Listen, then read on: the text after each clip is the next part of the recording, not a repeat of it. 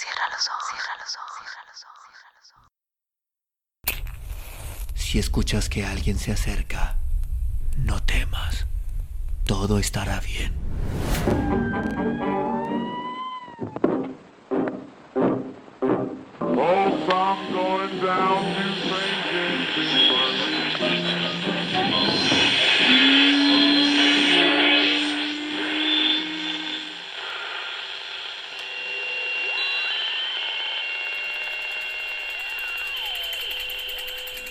Estás escuchando, Crónica, Crónica, el lugar, el lugar donde, donde entra por tus oídos. Bienvenido. Datos para el viudo. Mario Benedetti. 1. Hubiera deseado que no quedase nadie, que todos los ofendidos, los desconcertados, los alegres, estuvieran de nuevo en sus casas suspirando de tranquilidad porque la complicación era de otros y no arriesgaban nada conversando con sus mujeres, sus hijos, sus sirvientas, acerca de esta muerta que él les había ofrecido.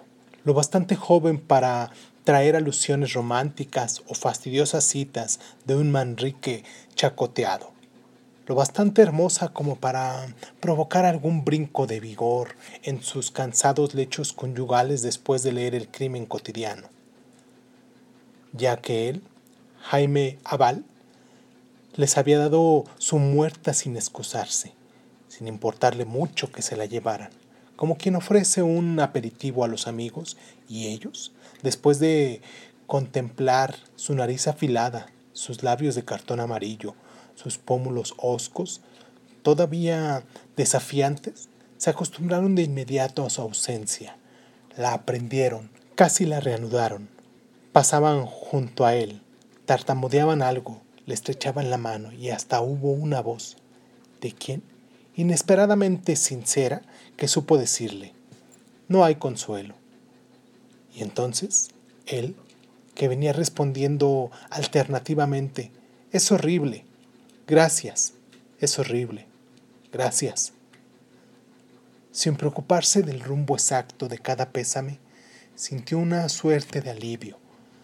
Se dio cuenta de que al fin respiraba porque alguien había pronunciado su única verdad, la sola ley vigente de un nuevo, áspero código, al que era necesario acostumbrarse y con el cual era preciso convivir como si fuera una presencia de carne y hueso, una socia oculta y sin embargo terriblemente poderosa, porque eso era la muerte de ella, la vacilante, insegura muerte joven que se había resistido a ser nombrada, a escuchar su tímido reclamo, porque no podía ser, porque ella misma parecía tener lástima de su propia actitud, de su propia encogida búsqueda del fin, como si existiera aún en el pasado una esperanza inmóvil que jamás nadie puede anular, una posibilidad que ni se alejase ni viniese en su busca,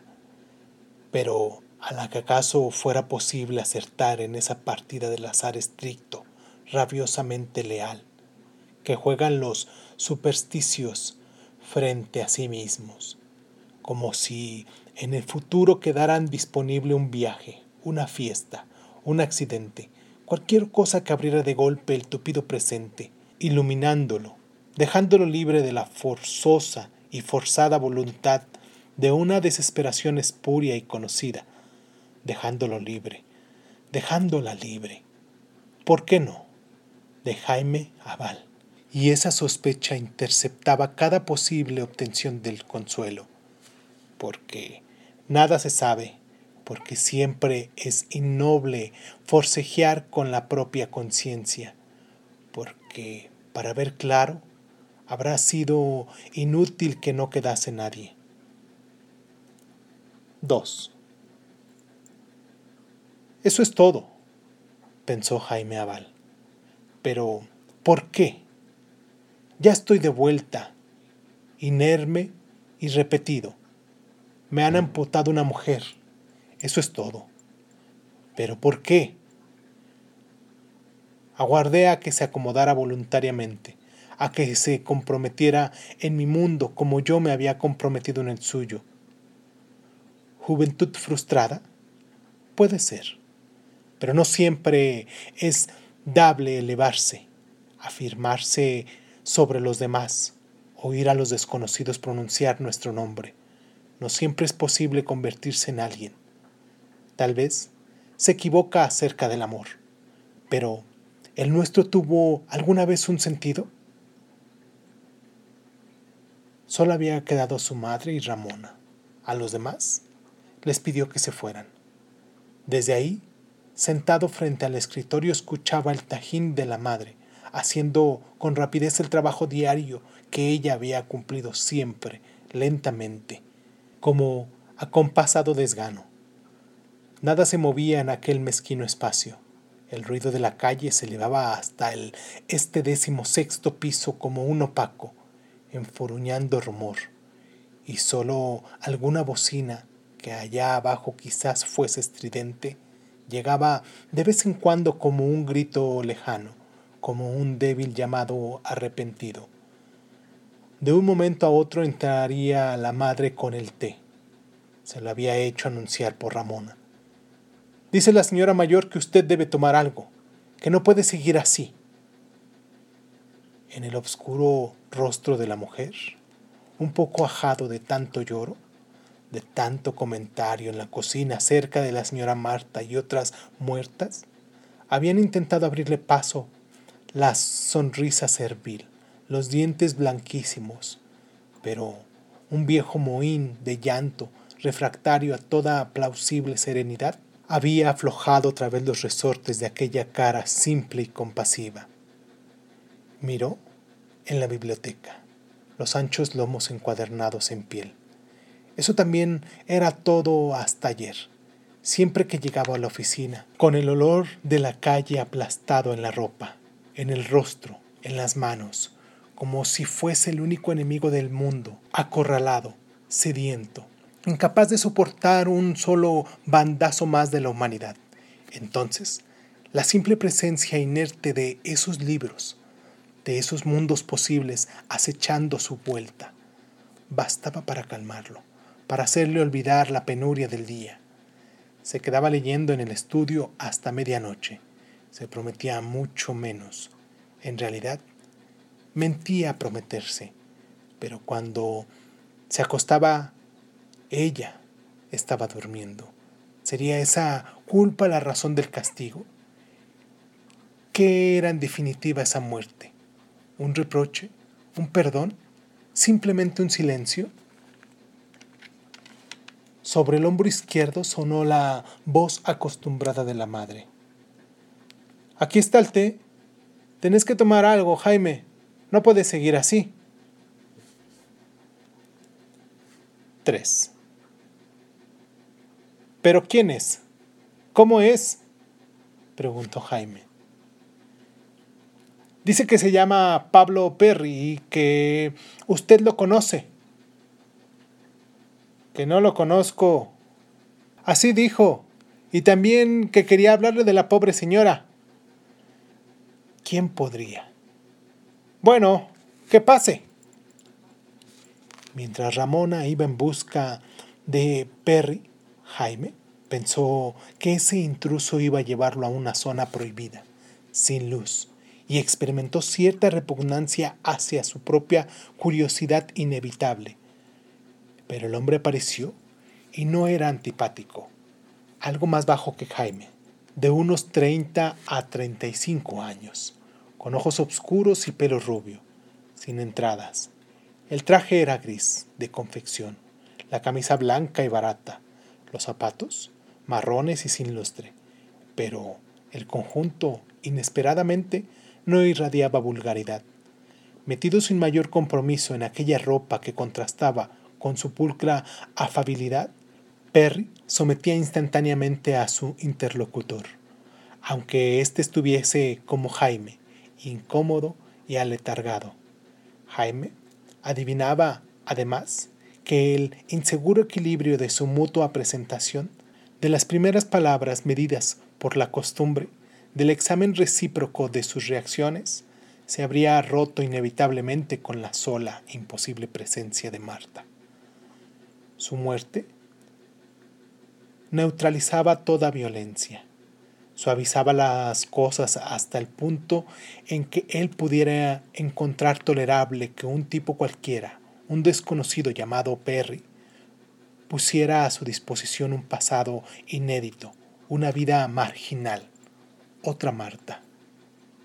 Usted no esperaba este sufrimiento, decía ahora, y por eso se encuentra indefenso, con un poco de dolor y otro poco de miedo. No sé si me explico. Miedo a la soledad. ¿O acaso me equivoco? Sí, se equivoca, dijo Jaime, con esfuerzo. Se equivoca por completo. Es cierto que todavía no he alcanzado el verdadero punto de separación con la vida de Marta, con mi hábito de Marta que sale a mi encuentro cuando menos lo espero, pero aún así puedo asegurarle que estoy tan lejos del dolor como del miedo. Fíjese que la soledad ya no tiene importancia. No tengo a quién referirla. Más bien estoy perplejo. Una mera variante del miedo, o acaso un anticipo. Cuando se quede sin sorpresa, enfrentando a su propia calma, a la desesperación de su dolor, flotando en el alivio de saberse consolado, no se irrite aún, todavía no ha terminado con ella. Con usted mismo en tiempo de ella. Le quedará su miedo, su miedo sin sorpresa, definitivo, inmóvil. ¿Pero miedo a qué? Usted dice que la soledad no tiene importancia y que es natural que lo diga, porque está sin impulso, porque este repentino abismo en la costumbre le ha henchido de una serenidad desusada le ha permitido encontrarse más fuerte de lo que alguna vez esperó. Y en medio de todo, se mira tranquilo y sin fastidio. Pero cuando deje atrás esa zona, que podríamos llamar de depresión eufórica, usted verá cómo resbala sin más hacia el futuro, sin que ninguna voluntad alcance a detenerlo. Un repentino enojo se apoderó de Jaime. En realidad, la situación era bastante absurda que un desconocido se permitiera rezongarle, advertirle, señalar su posible trayectoria, prohibirle las disculpas, los efugios corrientes, personales. Pero lo que más le enojaba era reconocer que de a poco y sin quererlo iba admitiendo la credibilidad de la advertencia. Bueno, dijo amoscado, todos resbalamos hacia el futuro. Sí, replicó el otro, sin pausa. Pero este puede ser atroz. Usted sabrá entonces que es posible revivir, volver a sentir la dureza, la fuerza recurrente de la vida. Y solo ahí temerá la soledad porque si una vez usted estuvo vinculado a una mujer y esa mujer sin embargo pasó y después de ella usted no puede referir a nadie su soledad? También sabrá que cada vez que quiera a otra mujer, esta pasará y usted se quedará sin nadie a quien referir su soledad. ¿O acaso pretende que exista una soledad más sola, más interminablemente hundida en el futuro? En realidad, agregó sonriendo, es admisible que se sienta miedo. Se produjo un silencio corto suficiente sin embargo para que Jaime buscara otra salida. ¿Usted conoció a Marta? No bien lo dijo, comprendió que su impaciencia era un modo de confesarse humillado. No debía haberlo preguntado, pero ya era tarde. Perry estaba respondiendo. Hace muchos años que conocía a su mujer. Ah, pero nunca le perdí de vista. El tipo se mostraba ahora más cordial que nunca. No era posible rechazarlo. Por favor, dijo Jaime. Estaba sentado ominiosamente en el sofá, pero enrojeció como si hubiese caído de rodillas y tuviera solo a cinco centímetros de sus ojos los zapatos sin lustre del intruso. Por favor, hábleme de ella. Naturalmente, dijo Perry dueño de sí mismo, de la habitación, de Jaime, del pasado. Pero antes de hablarle de Marta es preciso que le hable de Gerardo. 4. Gerardo solía pegarme, dijo Perry. No obstante, yo no tenía suficientes razones para quererle mal. Me llevaba dos años y algunos viciosos brotes de ventaja. Fumaba, tenía un gran repertorio pornográfico, conocía los gestos obscenos de más éxito. Sin embargo, yo experimentaba un apacible interés por su futuro inmediato y expuesto. A menudo tuve la sensación de que ocultaba su pureza como si fuese una llaguilla, una de esas lastimaduras que nunca acaban de curarse y se transforman con el tiempo en obsesiones. Recuerdo que habíamos ido hasta la carretera. A las siete pasaba el autobús de Montevideo y Gerardo debía recoger un paquete de libros. Echando en el pasto, yo me sentía contento. Se me había dormido una pierna y en el filo del terrapén me arruinaban los riñones, pero el cielo cercano y malva me rozaba los ojos. Claro que Gerardo prefería hablar, y esa tarde, sorpresivamente, se embarcó en confidencias. Con cierto aburrimiento, consciente tan solo de que estaba desbaratando mi silencio, yo lo escuchaba murmurar. De pronto, me enteré de las palabras, me di cuenta de que se ponía cochino, que me relataba sus vicios solitarios y sin yo desearlo en absoluto me sentí enrojecer. Entonces me miró, me gritó, ¡Idiota! y me pegó dos veces en la cara con la mano abierta. Ahí perdí toda la vergüenza y me puse a reír. Por un lado, no tenía ánimos para responder a su reacción, y por otro lado era quizás la mejor salida, la más barata. Pero luego vino el ómnibus. Recogimos los libros y nos fuimos sin ganas de hablar, deseando separarnos. No le guardé rencor. Comprendí que, sencillamente, yo le había fallado. Había intentado mostrarme su vida culpable, clandestina, y cometí el doble error de avergonzarme y avergonzarlo. De modo que los golpes estaban bien y pensé que quedábamos a mano, pero sospecho que él nunca me lo perdonó. Otra vez hablábamos de mi madre. Mi madre era alta, naturalmente encorvada, y a mí me provocaba una tierna desazón verla aún más inclinada sobre los canteros de nuestro jardincito, donde ella decía que mataba el tiempo y donde realmente el tiempo la mataba. Gerardo no tenía madre, y experimentaba una admiración un poco agria hacia la mía de modo que yo no me demoraba en tibios escrúpulos al contarle mis recuerdos de ella, mis cercanísimos recuerdos de aquella mañana, de aquel mediodía, de esa misma tarde, antes de que perdieran su vida aislada y empezaran a fundirse con otros recuerdos normalmente incorporados a mi afecto. No entiendo eso, dijo. Quise entonces pormenorizarle la anécdota, como había espiado a mi madre desde una rendija del galpón, como ella, creyéndose sola, se había detenido ante unas rosas abatidas y las había mirado, simplemente mirado. No entiendo, repitió. Apelando entonces a un inconsciente fondo de crueldad, recurría a una subdivisión de pormenores, como su mirada había recorrido las rosas, como había en su, actitud algo de amargura. La insólita depresión frente a aquella ausencia repentina de dolor, de belleza, de vida. De pronto Gerardo se me vino encima, fuera de sí, dispuesto a todo, y entonces comprendí que ahora sí había entendido. Sin embargo, lo peor fue con Marta. Marta era más o menos de mi edad. Parecía mayor cuando entornaba los párpados y los labios y se le movían casi imperceptiblemente, como si pronunciara ideas en lugar de palabras. A veces salíamos los tres en bicicleta. Marta era muy nerviosa. Siempre que aparecía en vehículo en sentido contrario, era posible distinguir un rápido temblor en su bicicleta como si vacilase entre arrojarse bajo las ruedas que se acercaban o tirarse discretamente a la cuneta. En esos casos yo sabía lo que tenía que hacer. Me adelantaba por la izquierda, colocándome entre su máquina y el paso del vehículo. de modo que pudiese sujetarla o por lo menos propinarle un empujón hacia la derecha. Eso fue precisamente lo que pasó esa tarde. El omnibus venía inclinado hacia nuestro lado, y eso aumentó la nerviosidad de Marta.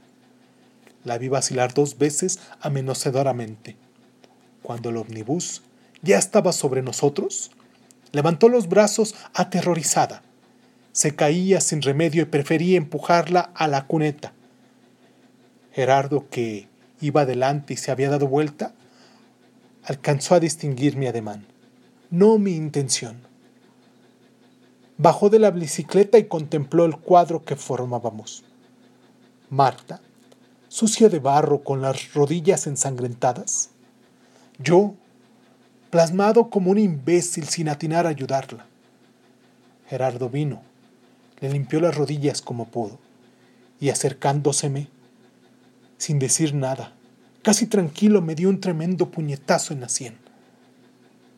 No sé qué hizo Marta ni qué dijo si es que dijo algo. Yo creo recordar que subieron de nuevo a sus bicicletas y se fueron despacio, sin mirarme. Quedé un poco mareado, con la impresión de que todo aquello era un malentendido. No me era posible sentir odio por un malentendido, por algo que más tarde seguramente se aclararía, pero nunca se aclaró. Nunca supieron ellos que quedé ahí llorando, desconcertando, hasta que la noche me entumeció el frío. 5. Mi casa quedaba frente a la parada ferroviaria, decía ahora Perry. La de Gerardo, a una legua de la mía. Solo la de Marta daba a la carretera. Lo que nos unía, lo que nos hacía en común, era nuestro ocio, nuestro tiempo vacío. No sabíamos hablar, no teníamos tema, no deseábamos nada. Nuestra vida se formaba de excursiones improvisadas, de vagabundeos, de juegos ásperos. A Marta la tratábamos como a otro varón. En otros años de colegio habíamos ido juntos hasta el pueblo. Ahora que todo el tiempo era nuestro, compartíamos los mutismos, el río, las caminatas. Gerardo vivía con unos tíos acomodados, que poco o nada se ocupan de él. La familia de Marta tenía en ese entonces, cuando usted la conoció, ya lo habían vendido. Un lindo chalet, con un auto y dos perros en el jardín, y tres o cuatro mujeres en la cocina. Pero los padres permanecían en Montevideo semanas enteras, durante las cuales nada estorbaba la libertad de Marta.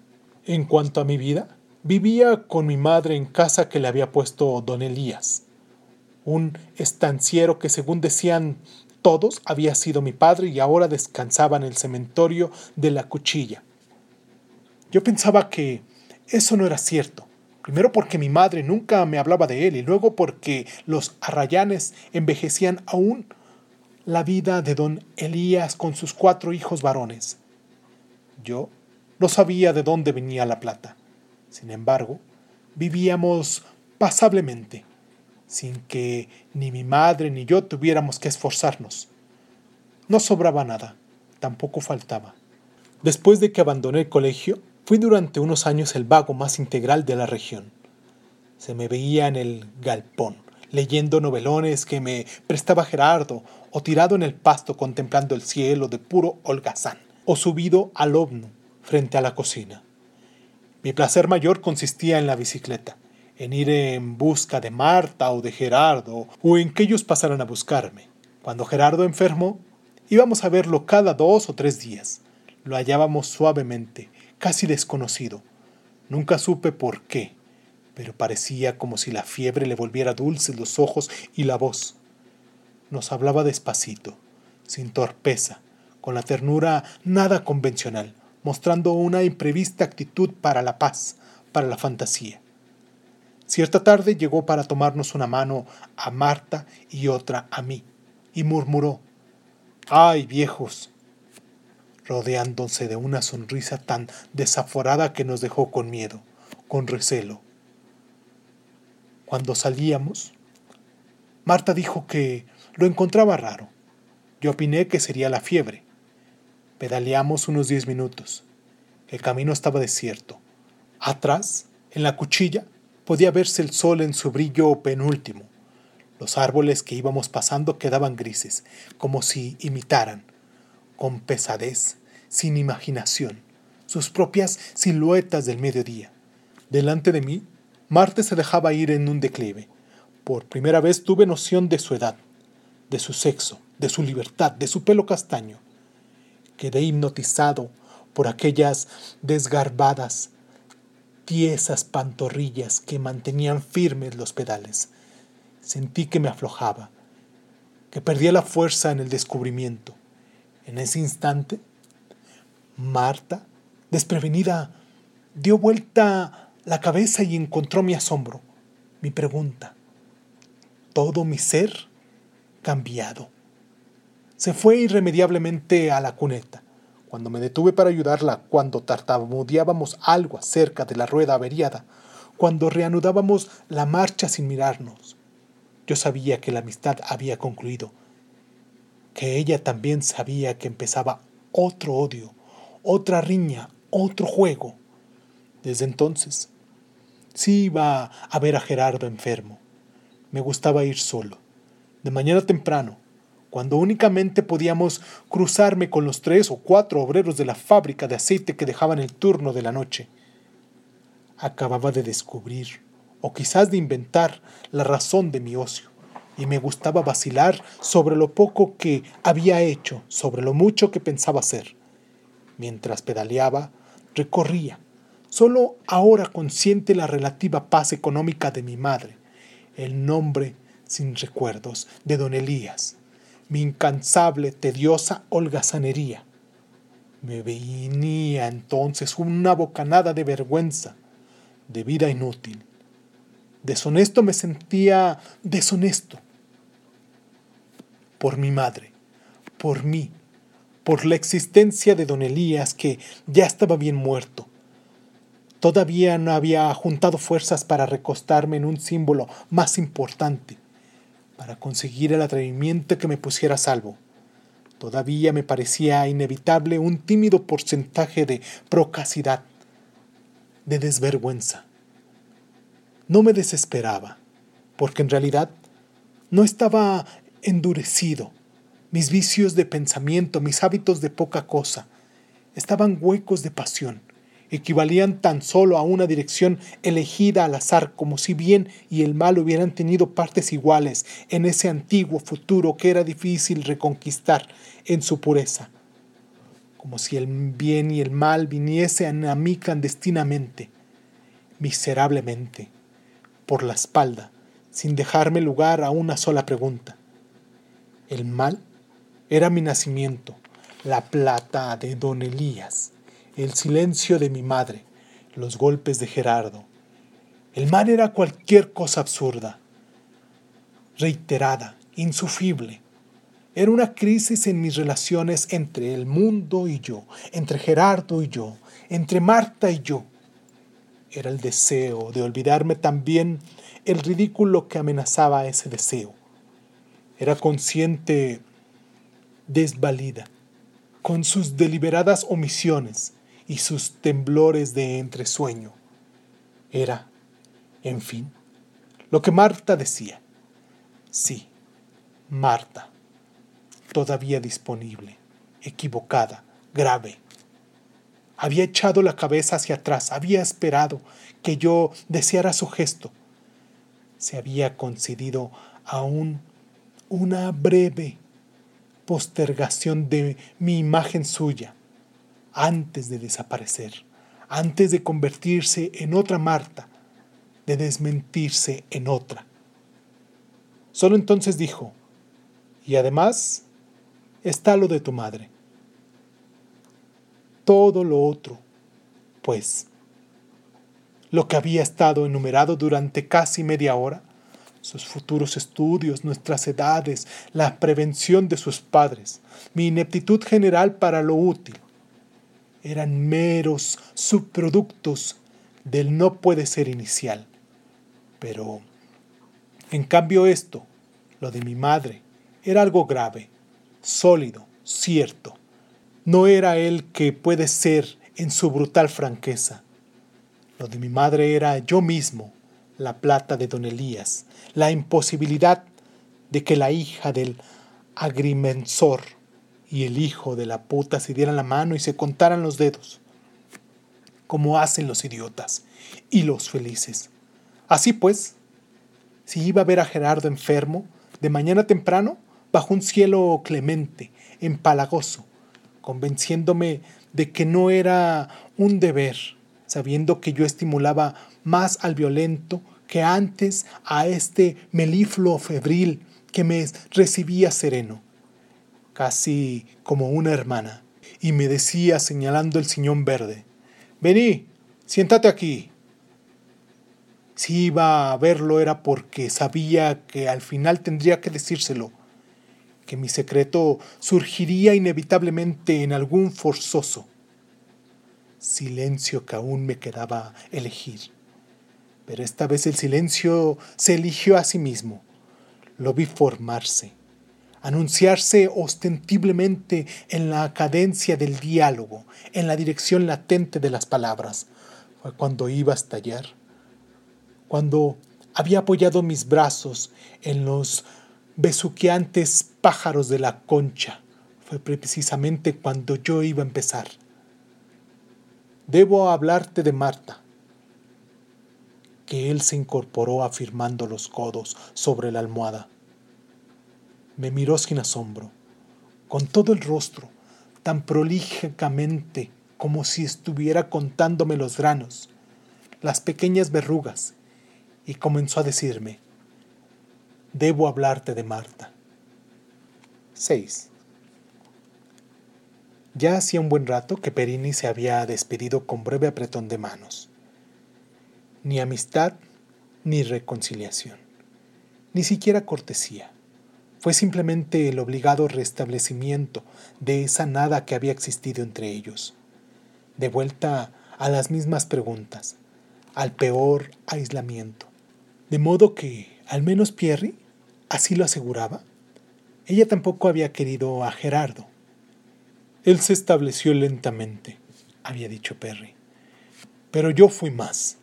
Marta sí lo siguió viendo, aunque aparentemente no le importaba mucho. A decir verdad, no sé cuándo ni cómo Gerardo le había hecho el amor. No los vi juntos hasta un año después, una tarde que había baile en el pueblo. Ellos nunca iban, yo tampoco, pero esa vez fui con dos muchachas. Qué diferente cuando ella le dijo, antes de casarse, no eres el primero. Qué diferente contestar, no importa. Total todo era prisa y desnudarla.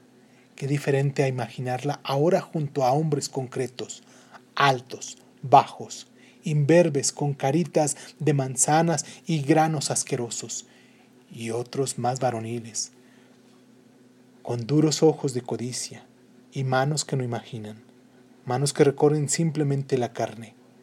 Las dejé bailando porque estaba aburrido y deseaba que la noche terminara cuanto antes. Entré en aquella pieza porque la confundí con otra que oficiaba al guardarropa y encendí la luz. Me di vuelta tan rápido que ellos, abrazados, besándose, no tuvieron tiempo de separarse. Estaban tan juntos que... En ese instante, él se había puesto de pie y había dicho, bueno, basta. Y luego, ante el silencio desganado del otro, ahora váyase. Entonces, Pierre le había dado la mano. Las comisuras de los labios se le levantaban como si no pudiera dejar de sonreír. No lo tome así. Aunque no le otorgue mayor tranquilidad, puedo asegurarle que ella no quiso nunca a Gerardo. Pero digamos, mejor que ella nunca quiso a Gerardo más de lo que pudo quererlo a usted.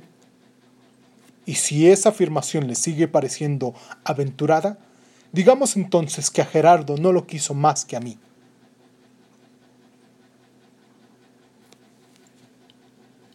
7. Mis proyectos. ¿Qué ahora? ¿Qué pasa? ¿Qué me pasa? No puedo aguantar su educada tolerancia. No puedo aguantarlo así. Todo lecturas, metido siempre en su asquerosa humildad, en su contenida rebelión. ¿Por qué contenida, Dios mío?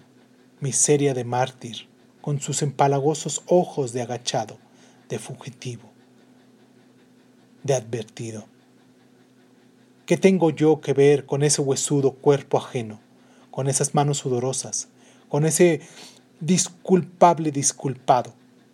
No quiero un sedante, no quiero un tipo que me mire con ojos de ternero, quiero un hombre de la cama.